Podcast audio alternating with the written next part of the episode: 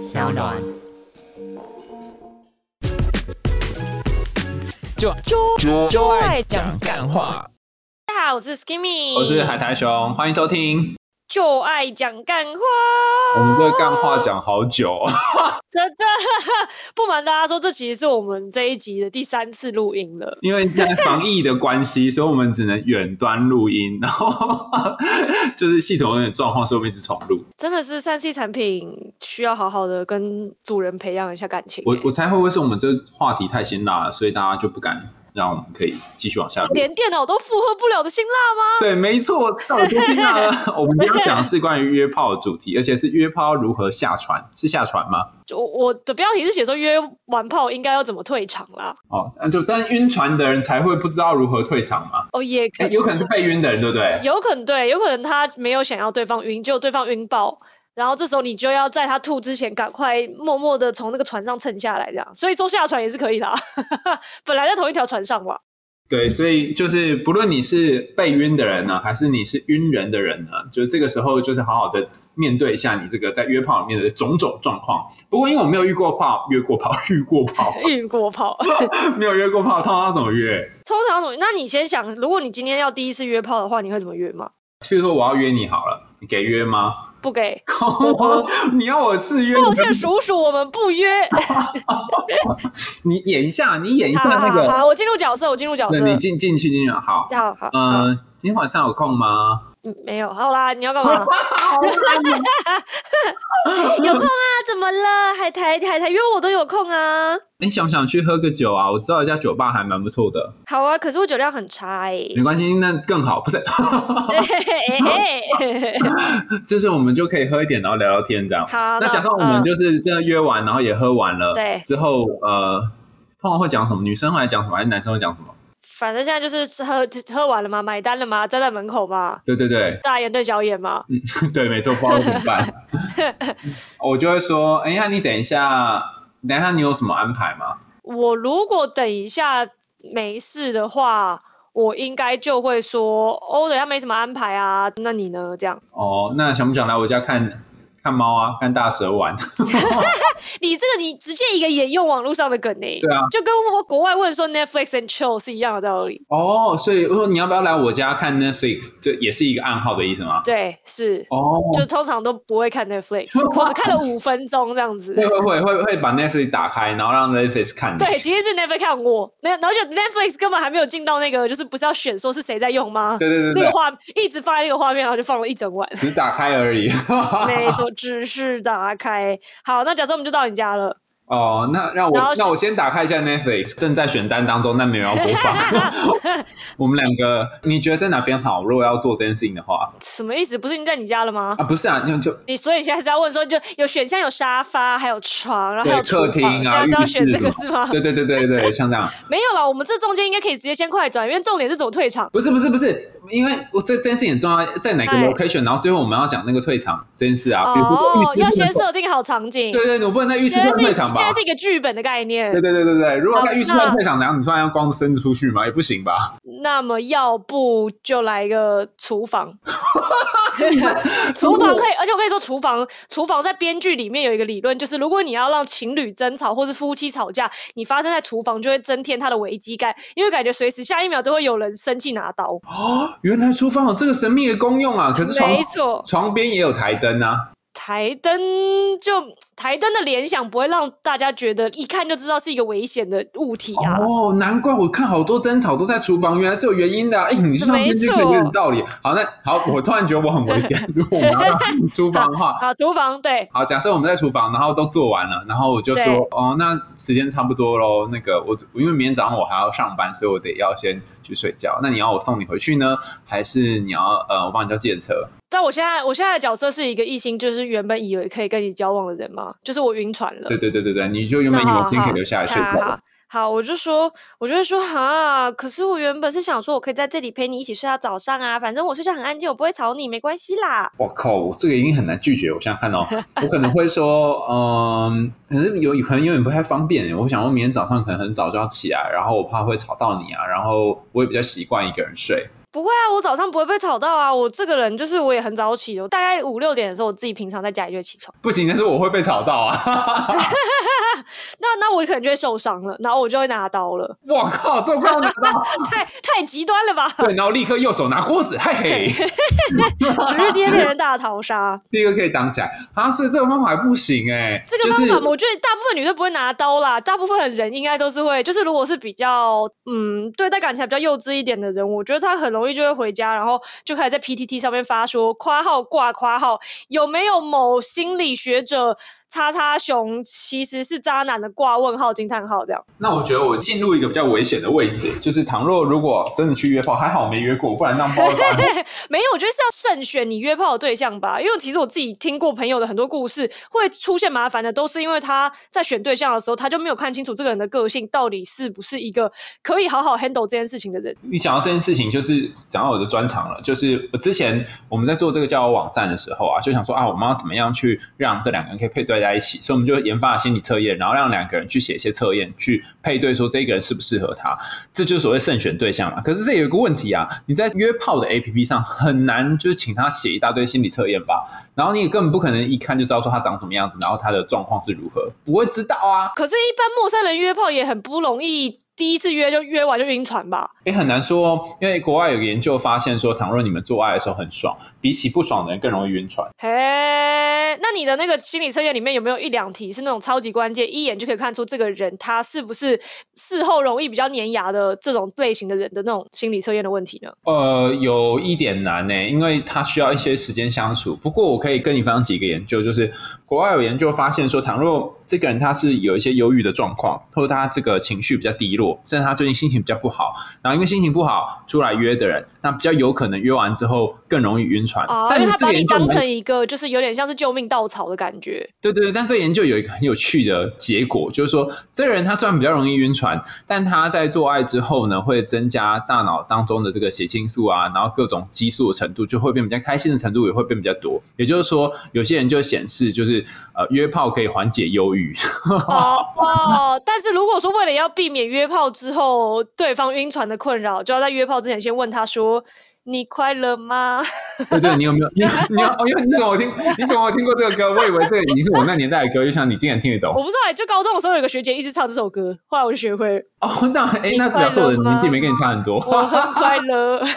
没有，他可能如果有一些呃情绪上面的症状，就要比较谨慎一点，因为不晓得不是说要污名化这样的人，而是说呃不晓得他是不是真的把这段关系当成某种依靠。那他可能是要一段关系是维持在一个比较稳定的状况下，他才会觉得比较心安。那你可能就想要一段就是佛放的关系，可是可能他想要的不是这个。而且其实我有观察到一个现象，就是还蛮多年轻的人，或者是比较迷惘一点的人啦，他们会通过约炮的这样子的手段，其实他最终在寻找的反而是一段稳定的关系。就他用啊什么就是他用两个完全在光谱极端的方式，希望把这两个东西串到一起。然后当然这是个，钓鱼的概念吗？我觉得他就是把自己玩死诶、嗯，玩死因为很多是他想要找一段，呃，我自己听到的那个例子啊，是有男生朋友，然后他以前高中的时候被伤害过，然后所以后来呢，他就走向了渣男这条不归路，然后他就是一边在夜场里面就寻找各种约炮的妹妹，一边又希望说我哪一天可能遇到一个就是超级真命天女那样子，然后我这一切就都可以结束了。那他遇到的女生很多也是觉得说，哦，我好像通过先跟你发生关系，然后我们之后如果就是都很好的话，然后就可以在一起，然后就可以稳稳定定的，就是继续走下去。所以双方都保持着一个非常荒谬的期待，然后最后就会变成说，男方一直觉得说我是愧疚、亏欠了这个女生，女生一直觉得说你是不是当初只图我肉体，所以他每一段的关系都非常的不顺利。哎，我有点不懂哎，就是说他虽然是在用肉体方式来开启关系，可是他又想要一个长期稳定的感情关系，是这样吗？对他就是觉得说哪一个我睡到的女生不知道会突然让我有这种天雷勾动地火的感觉呢？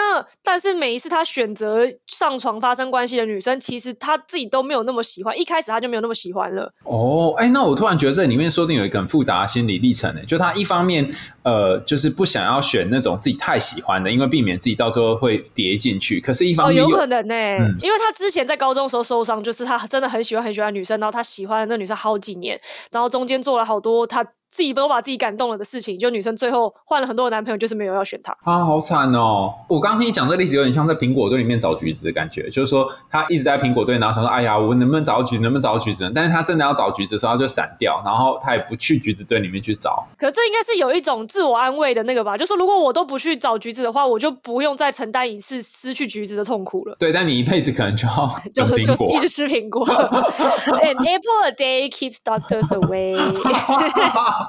对，就是变变成这样，我们没有办法、啊。但是刚刚讲的这个情况，像是我们两个人已经在厨房做了一段时间，然后做完之后，然后我们两个人分别要离开，然后你又跟我就是纠缠的状况。可是我觉得我要下船很难啊，你有没有什么下船的建议？我自己本身有一个很好的朋友，他是四十人斩，然后我们那时候讨论到一件事情，就是感情中的预防针到底要怎么打？因为我觉得其实你预防针打得好，就比如说你事先先把说我自己对于这段关系的期待，跟你对于这段关系的期待，我都问清楚、讲清楚之后，他其实比较可以避免后续发生这种有一个人不知怎么就走着走着就晕船了这样子的状况。可是因为我们那天讨论到的事情是，很多人他会觉得说感情这种预防针是我开始的时候就开宗明义打一次之后你就一劳永逸，他就觉得说你就是这好像是一个我们签的合约，我们当初白纸黑字签说就是玩玩之后就不能有任何一个人就是突然说我今天不要玩玩了。可是我们都觉得说。感情的状况，它毕竟不是说像是那种法律的合作或者什么的，总永远都不会变。它其实是会随着两个人之间的相处啊，或者说两个人分别周遭环境遇到的事情，都会去针对两个人的关系去做出改变的。所以我觉得预防针应该是要细心观察对方的状态。如果你一旦察觉到说对方的行为好像有透露出一些他逐渐要往一个你不想要去的方向走去的端倪，你就要立刻先把他拉住，说我们这个时候现在好好谈一谈，我们不想不要去那边哦，就是我们没有走那条路哦，这样子。而且好像照你这么一说，每一次可能你打一个预防针之后，隔一阵子，然后他又开始又在撸的时候，你就要再打一次预防针，有预防很多剂的意思吗？要预防很多剂，没错。而且如果一旦当你可能打两三剂，你发现好像怎么你打预防针的时间需要越来越长，你就应该要自己有警觉，说这个人是不是不太适合继续走这段关系，因为你可能会给你们两个人都带来痛苦。我知道，就那个疫苗没效的意思。疫苗已经没效了，他已经整个人变成病毒大爆发。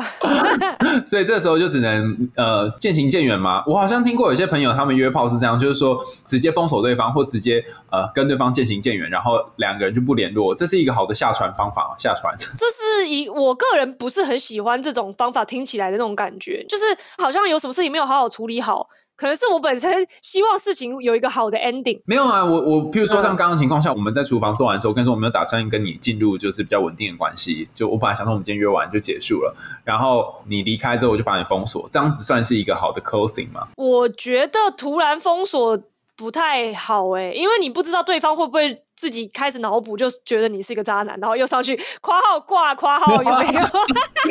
又同样的。事情重来一遍啦对。啊，那好，那你按照你的说法，怎样是？譬如说，我如果要做 closing，我要怎样会比较好？就是你会觉得比较舒服应该还是要照顾到对方的心情，然后讲清楚、欸。哦。就是说，我觉得我不要联络比较好，但是不是因为你怎么样要打很多预防针，就是我也觉得你很可爱啊，叽里呱啦讲一大堆，安抚好对方的情绪，拍拍好，全部都确认你自己不会有任何引火烧身的状况之后，然后就说，那我之后可能就是嗯。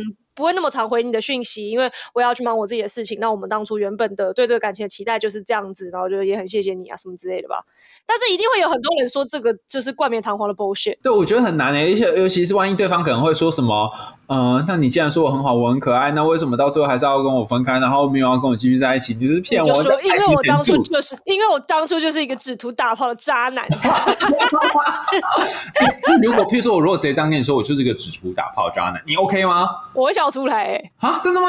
我会笑出来、欸。我我以现在的我会笑出来，以前的我可能就会回家哭爆吧。哦，所以你会觉得这个诚实反而比较好。我觉得经历过人生的风风雨雨之后，发现 发现诚实是这个世界的最佳解药。哦，你宁可他跟你说我就加，对对，因为我觉得就每个人有每个人自己的追求，这本来就是一件很理所当然的事情。那他的追求跟你的追求不一样，也是一件很理所当然的事情。那既然大家都成年人都有那么多事情要忙，你何不一开始就把这件事情说清楚？不要说我们原本以为在追求同样的东西，就走到最后发现一个人一直在说谎，或者一直在勉强，那反而才是最浪费时间，而且就是真的是浪费生命哎、哦，所以如果可以先说好，就先说好，然后不要让彼此有错误的期待，这是一个呃可能可以让彼此下船的方法。我自己本身的理解是这样啦，但是我觉得应该还是有很多人他们会想要那种就是老死不相往来，他们觉得这才是痛快。嗯，而且其实从另外一个角度来看，就是那个不能下床或不能退场，有些时候是就是一种内疚感。像我遇见一些女生啊，哈，就是他们在讲他们约炮经验也是一样，他们会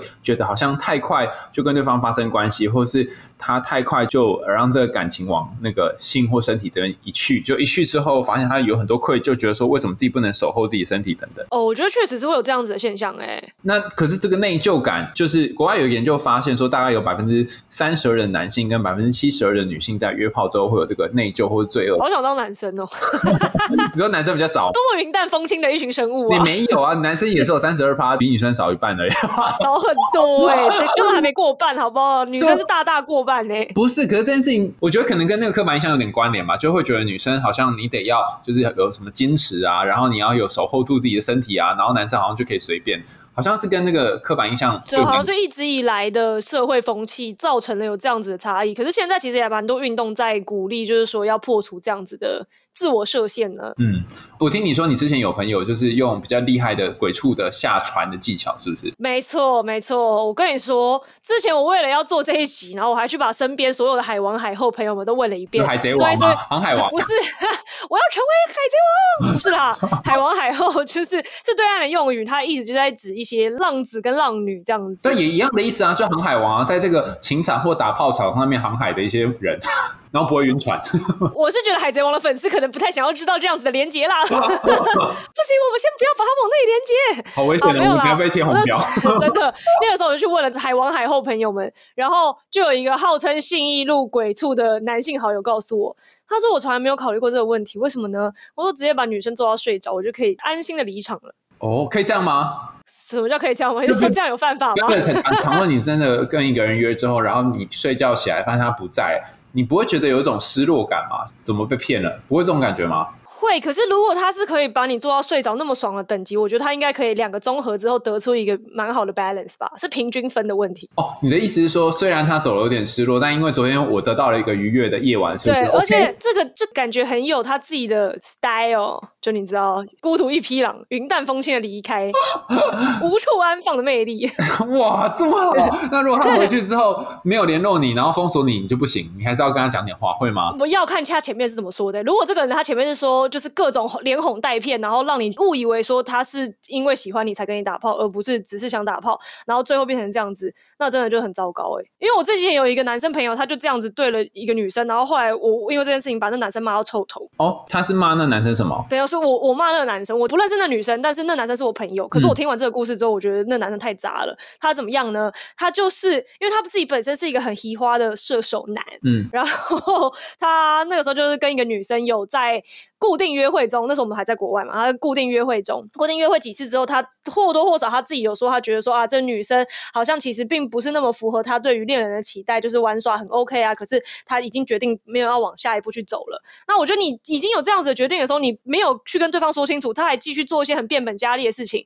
那一次是他自己就是因为他那时候在当家教嘛，说他赚蛮多钱的。然后那天发薪水的时候，他想说，好好好，我就是要来挥霍一下，我要实力宠坏我身边的女人。然后所以呢，他就买了三个礼物，然后偷偷带到女生家。然后当天晚上他们就睡完了嘛，嗯睡完之后第二天他就先走了。但他在先走之前，先把礼物布置在这女生家的各个角落。所以女生一起床的时候，先看到床旁边有一个礼物，然后礼物打开，然后好像是一条项链吧，然后里面还有一张就是卡片，写说哦，我在哪里哪里看到这条项链，我就想起你，因为我觉得你的锁骨非常漂亮。如果你也喜欢这条项链的话，你愿意今天晚上再带这条项链跟我约会一次吗？如果你愿意的话，那你可以到衣橱去打开你第二个礼物。嗯好，然后这女生就蹦蹦跑到衣橱之后，然后发现另外一个礼物，另外一个礼物是一条就是蛮名牌的裙子。然后就三个礼物都收完之后呢，当天晚上他就穿着这龟书，然后就跟那男生去约会了。那一般正常人就有一个人这样对你，一定会觉得说，哦，他应该对我很真心吧。后来就当天晚上他们约完会，然后回家打完炮之后，这男生就再也没有联络过那女生，然后就很冷淡对她。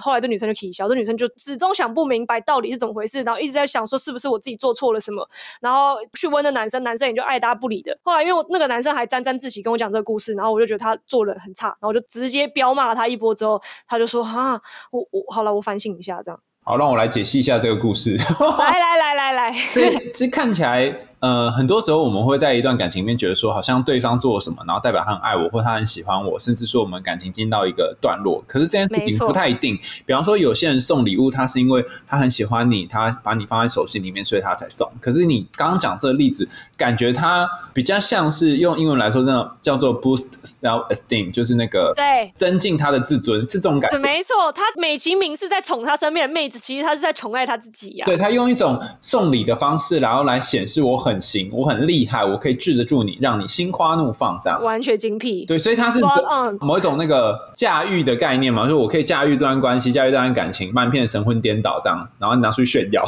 我觉得他的潜意识就是这样，哎，他整个呈现出来的行为就是在传递这样子的一个形象。因为有些人他很喜欢在恋爱当中那种征服的感觉，那有些人就是很喜欢真实的谈恋爱。那如果你爱到征服男，那就居居了，因为他可能没有真的想要爱你，他还是爱的是他。那如果是征服男遇上征服女呢？那就两个人，那叫什么？棋逢敌手，哇！那哎，制作人在我们的那个群组里面贴了一个问题，他说有没有约炮基因？约炮基因啊，有啊，那个应该说有类似的基因，但是目前还不确定是不是啊，就是有点困难去说这个所谓的呃很厉害的男生或者很厉害的女生，就是有某种基因。但是有一个研究显示说，呃，身体上有一个管理爽的那个荷尔蒙叫多巴胺嘛，对，那多巴胺它不是就是产出之后你就会爽，它要丢到一个东西。叫多巴胺受体上面，然后这个多巴胺跟受体结合，你大脑才会产生爽的感觉。那多巴胺受体有非常非常多种哈，那有一种叫做多巴胺 D 四的这个受体基因。那这个受体基因呢，有研究发现说，当你就是这个基因比较多的人呢，其实你会做比较多这个冒险的行为，譬如说呃极限运动啊，什么呃一些有危险性的活动，那你会比较容易从这些活动当中得到一种快感。但是目前还没有一些研究证实说这个基因多的人他是不是比较容易去约炮，但只是一个推论说，可能他们会喜欢一些冒险或刺激的活动。那或许在这个约炮的族群当中，可能他基因这个部分也会多一些。那不晓得，因为我们没有真的把这约炮人拿出来，然后去 基因。所以意思就是说，有这个受体的人，他们对于就是快乐跟刺激的感受是比较容易而且比较强的吗？而且他们会去追求很多有趣的，然后甚至是有点危险的活动，像攀岩。啊，甚至走钢索啊，然后越野机车啊，这种的，就是平平常会冒冷汗，会肾脏激素喷发，但他们就特别特别喜欢这样的活动，这样。哦，可以等一下我问你啊，你有这种喜欢冒险活动的朋友，他刚好也是很爱约炮吗？说不定我们就可以得到某种推论。我有很爱约炮的朋友，但是他们没有什么喜欢。就是极限运动的倾向哎，所以他们就是好像是两类不同的人哎。约炮就是他们极限运动吗？约炮就是他们极限运动，他们可能约完炮就觉得嗯，要去攀岩吗？不需要，多打几场就 OK 了。而且还有一种就是在感情里面的状态是说呃。你们约完之后，然后变成那个恋爱或是感情的关系，你有遇过那种你的朋友是约完之后变成感情或谈恋爱的关系吗？约完之后变成感情或谈恋爱的关系，我自己知道，就是结局算比较好的，大概有一两对，可是都是学生时期的。然后出社会之后，就是有真的有在一起，然后就是走的蛮长远的，然后也是双方相处都觉得很愉快。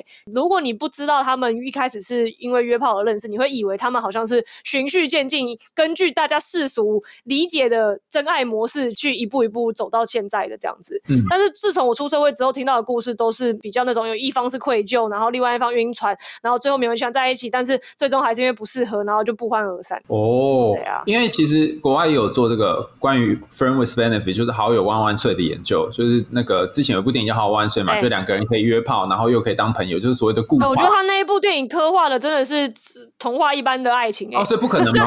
你觉得不可能像那样？我觉得在亚洲社会可能比较少哦。对，那亚洲会发生什么事？如果像他这样的话，因为他里面我个人觉得最童话的部分是他们两个人首先都长得非常好看。那你你的意思是说，真实的约会市场会是别的样子吗？真实你自己经历过的约会市场，你有觉得随便都可以看到一个蜜拉库林斯吗？好像真不会。我觉得身材认定很难说，而且我就是中年大叔有胖胖的肚子，我也不期待会遇到什么多厉害的。没有，而且还有第二个，我觉得他们很童话的地方是，他们真的非常开诚布公的跟彼此讨论说，哦，我喜欢的点在哪里，不喜欢你怎么样怎么样做。通常的人还是会觉得说，哦，我是不是在这个方面要更注意对方的心情，或者说我害羞啊，或者是我觉得好像讨论这件事情有点肮脏，就会三缄其口，然后最后其实导致说，在这个部分上的沟通一直都是不足的。就没有很顺利这样吗？就是有顺利不敢讲，不顺利也不敢讲，然后就是大家每次打炮都像是在玩一场赌局一样，你不知道今天对方到底会不会让你爽，你也不知道你今天到底能不能让对方爽。哎，我以为这种事情是会就会提前跟对方说的，就是直接告诉他说，哎，这个怎样做会比较爽啊？哪边我比较爽啊？哪边比较 OK 啊？我以为会先讲好，然后界限也会先讲好，就像我们刚刚说的那样。我也觉得应该是要这样子才是正确的。嗯，因为我之前看那个就是嘉纯的那个深夜保健室，他有说，其实台湾的情侣很难去讨论性的话题。那其中一个时间讨论好时间，就是他们在看深夜保健室这个节目的时候。那另外一个时候，就是在做完爱之后做这个事后讨论的步骤，可以一边抱对方，一边跟对方讨论，这也是一个可行的方法。嗯，对，这也是一个而且温馨可行的方法。可是好像不太容易在，就是在文化里面不太容易操作这件事。跟对方直接讨论很奇怪吧？你会吗？你会跟你的性伴侣、跟你的伴侣讨论吗？我自己后来是会，自从我开始做两性频道，然后。接触了各方面的资讯之后，我想说，既然大家都说质量很好，那我就来试试看吧。然后确实还不错。但那哎，这一次要怎么开口啊？我们来跟听众教学一下好了。我觉得是刚好要遇到一个你可以真的很自在的跟他聊这件事情的伴侣也很重要。好，那那这样这样这样，就是我们刚刚已经在厨房做完了嘛，对不对？然后你如果要跟我讲，你会问什么，或者是怎么讨论？这很难讨论吧？开头第一句就不知道讲什么。可是要看你们平常的相处啊。如果说假设我们平常相处就是什么东西都可以谈的。那你就把它当成一次普通的聊天，然后就说：“哎，刚刚怎么样？怎么样？我发我可能我发现好像在做某一个事情的时候，你的反应比较怎么样？怎么样之类的。比如说我从后面啊，或从上面啊，然后进去的时候，你会觉得这样不？哎，我们是会不会黄标？或者说，或者说这个角度是不是会其实有点痛啊之类的？哦，可以直接这样讨论哦，可以吧？但是首先是你要让对方知道说你不是在嫌弃他。的活不好哦，所以开始还要说，我跟你讲，我不是在嫌弃你啊，但是从后面上面进来这个角度其实有点不太妥，这样不是不行吗？或是你可以先说刚刚有哪几个角度你觉得很赞，然后最后再说有一个角度会痛。哦，我知道 A B A 法则，先讲一个好的，然后再讲一个不好，然后最后再说啊，其实整体上来说还不错啦之类的。没错，没错，就是这样。哦，哎，那我突然觉得这样蛮不错的，就是可以讨论性的过程也蛮好的，然后讨论关系也很重要。比方说像我们刚刚最后讲的，就是当你们就是关系可能固泡到一个段。落之后，然后你可以想说，你们俩要往下到什么样的程度？呃，二零一一年做研究问说，哎，那有多少人他们会进入这个好友万岁，就是固炮的关系？那发现有一些人呢，有百分之六十五的女性跟百分之四十五的男性说，他们希望跟对方发展成这个稳定的感情关系。可是真正两个人都同意进到稳定的感情关系，大概只有百分之十左右。那甚至有一些炮友，可能大概有四分之一左右是连一般的朋友都当不成。那有些人就继续维持现状，就是那个炮友的这固炮关系，大概占百分之二十八左右。所以其实。不见得你跟对方好好开诚布公之后关系可以维持，但是就看你们要怎么样 去讨论。对，我觉得至少可以避免说有一段一直不知道对方到底想要什么，然后对方又不跟你说清楚，然后你就一直在自己心中有无限的小剧场幻想，然后痛苦晕船的过程，至少是可以免掉这一个困扰。整理起来就是你事前可能先打预防针，然后事后还要经常的呃打不同剂的预防针。那当你发现这个不同剂预防针不行的时候，你可能就要花时间跟他讨论说你们两个人关系。是要到怎样的状态？那这样子就可以安然的下船吗？是这样吗？而且我觉得，当发现自己开始晕船的时候，其实也可以告诉对方，哎，你可以看看对方的反应。如果对方给你的反应就是那种，呃，哎呦，先不要休淡季烈。那你大概知道，你可以把心好好收一收。哦，是哦，所以你可以接受这样哦。就是倘若我跟你说，哎，我觉得我在这个关系当中好像有点晕船嘞，那你会怎样？我以前不行，但我现在可以哎。那你要，然后譬如说，我我们两个约完炮，呃，一段时间之后，我就跟你说，哎，我觉得我有点晕船，那你会说什么？休淡季嘞！你真的讲这样吗？如果是以我们的干话等级，我觉得真的讲说修淡季嘞。我自己本身在说完休淡季的之后，我应该还是会正式的跟对方做一个。反馈跟总结吧，突然变得很官腔。那你来跟我总结跟反馈一下。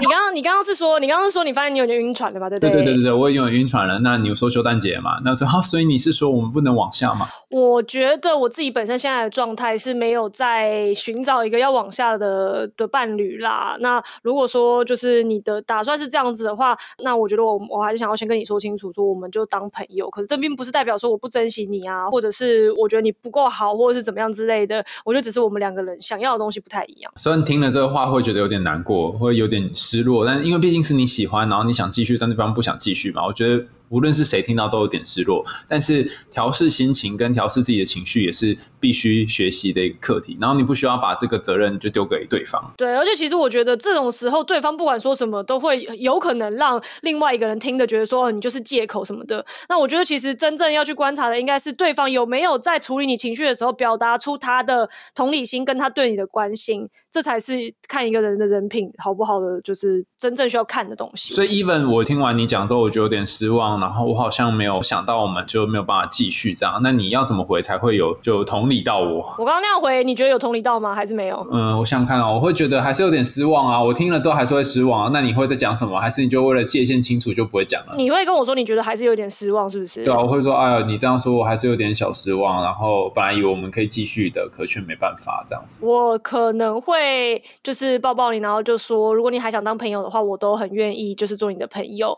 那只是就是仅止于此，我也不希望给你造成就是后续的痛苦或是后续的困惑啊什么之类。但是我希望你知道，说如果你今天是需要朋友的帮助，我都会在。那我如果想说之后我们要继续约，你觉得可以吗？继续约的话，我觉得就是看你的状态耶。如果说你自己这边其实是约完之后，你不会东想西想，然后不会觉得有任何不舒服的感觉的话，那我其实 OK 啊。哦，哎，这么一说，好像也是人情留一线，日后好相见呢，是吧？我就是一个人情留一线，日后好相见的人。那除非对方真的一直给你勾勾底勾勾底，然后勾你到一个状态才会封锁他。就是我之前有遇过这个，就是暧昧之后交往了大概一阵子，然后其实还蛮短一阵子，后来就是发现真的不行，然后我就跟对方说，我觉得我们还是不适合，结果他就开始直接受害者心态。大爆发，然后他就一直跟我讲说：“那你当初为什么要来亲近我呢？”我说：“不是大哥当初先来搭话的，好像是你先找我搭话的吧？”然后他就说：“那你可以不要回应我啊。”然后我到底在干嘛？哇，太夸张了吧！然后这样就封锁他了吗？后来我没有封锁他，我还是好好跟他讲道理，讲到他真的无话可说，最后我们就是好聚好散。哇，你很厉害，你根本就是那个教主吧？就是。缩嘴教主，因为我觉得其实约炮要怎么退场这件事情难，就是难在大家都有这一种：第一，不想要给自己找麻烦；第二，想要让对方也不要感受到痛苦的这种好心啦。所以我觉得难是难在这。但是如果你承认说对方就会有痛苦，然后对方他就是会有一些需要情绪上面整理的时候，你要让他有一些自己的空间，你就不需要一直顺着对方的情绪勒索，然后勉强自己在一段感情当中。没错，没错，基本上你的同理心给到之后，就不太需要去理会对。对方情感勒索的这一些部分，所以你要把你想讲的部分，然后你愿意说的部分讲出来。那他能不能够接受是他的事，那你只能尽量在这个过程当中展现你的温柔。没错，就是这样。好啦，那以上就是今天的节目。之后还想要听最毒辣、最多干话，又不小心听到很多干货的节目吗？赶快订阅追踪起来啦！没有听你会暴汗终身，听了之后你会终身暴汗。我们下次见喽，拜拜，拜拜。心事需要人倾听，性事也需要多听多表达，约炮也能爽爽打喽。俗话说，出来约没有不晕的，做爱后要踩稳界限，这样也是一种温柔的坚持哦。